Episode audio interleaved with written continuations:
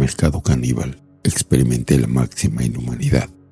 Sin embargo, mi guía me explicó que el siniestro San Bartolomé era apenas una pequeña pieza del rompecabezas. Nostálgico, me dijo que jamás había visto a un visitante tan entusiasmado como yo. Mis reacciones y accesibilidad a mantener un bajo perfil lo convencieron que era digno de confianza.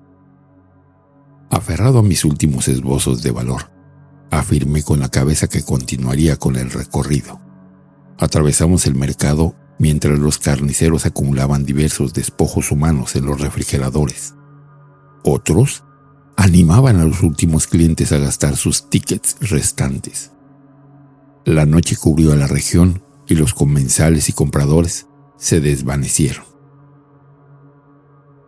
Tres ilustres personalidades, disfrazadas con máscaras de leones, llamaron a mi guía.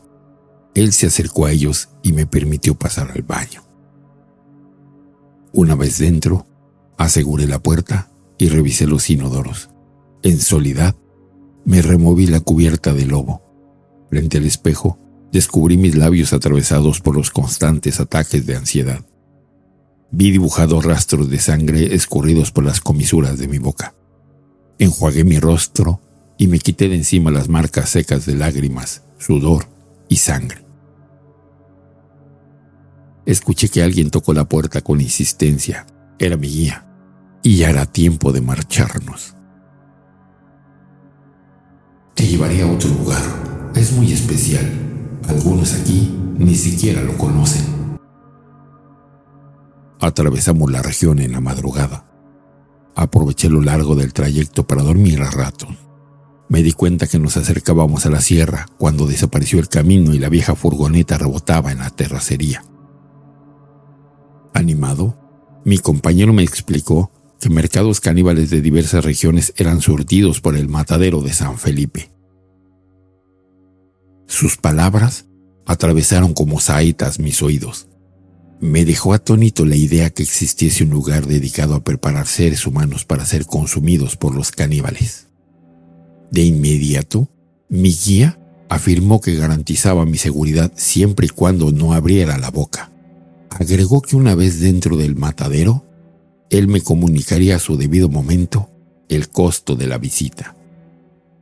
A lo lejos, miré luces de una vieja hacienda que rompían la oscuridad de la madrugada.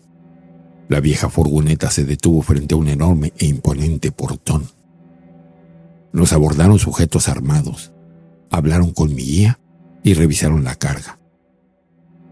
Mi compañero les comunicó que escoltaba a una adinerada personalidad dispuesta a gastar grandes cantidades de dinero.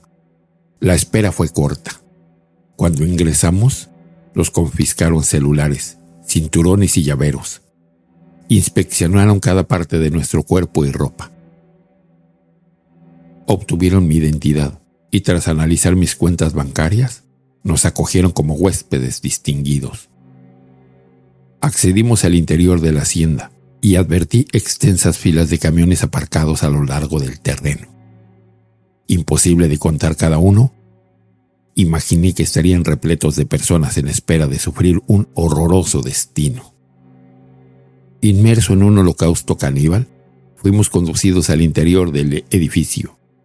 Desde un elevador, alcanzamos un iluminado pasaje del que se abrían distintos accesos a los costados.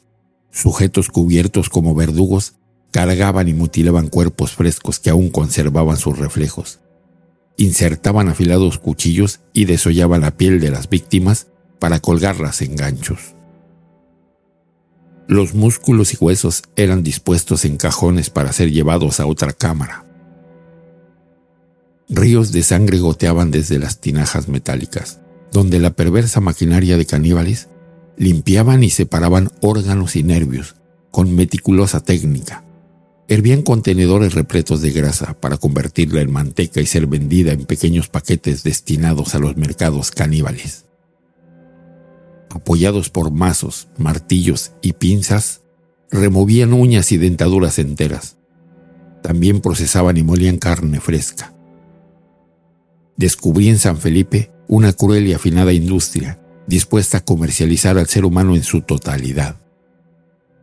La facha del interior del edificio cambió cuando nos acercamos a una reja. Los sujetos que nos orientaban por el sanguinario corredor abrieron con urgencia un oscuro acceso. Mi guía me suplicó que me pusiera de nuevo la máscara en la cabeza. Excitado y agitado me dijo, Bajo ninguna circunstancia vayas a dirigirles la palabra. Al abrir la reja, hallé en el interior de la cámara una lúgubre, brutal y despiadada prisión. Siluetas desnudas y sucias suplicaban y estiraban sus brazos hacia nosotros por entre los barrotes. Los custodios golpeaban y amenazaban a los prisioneros. El hedor me resultó insoportable y vomité dentro de la máscara de lobo.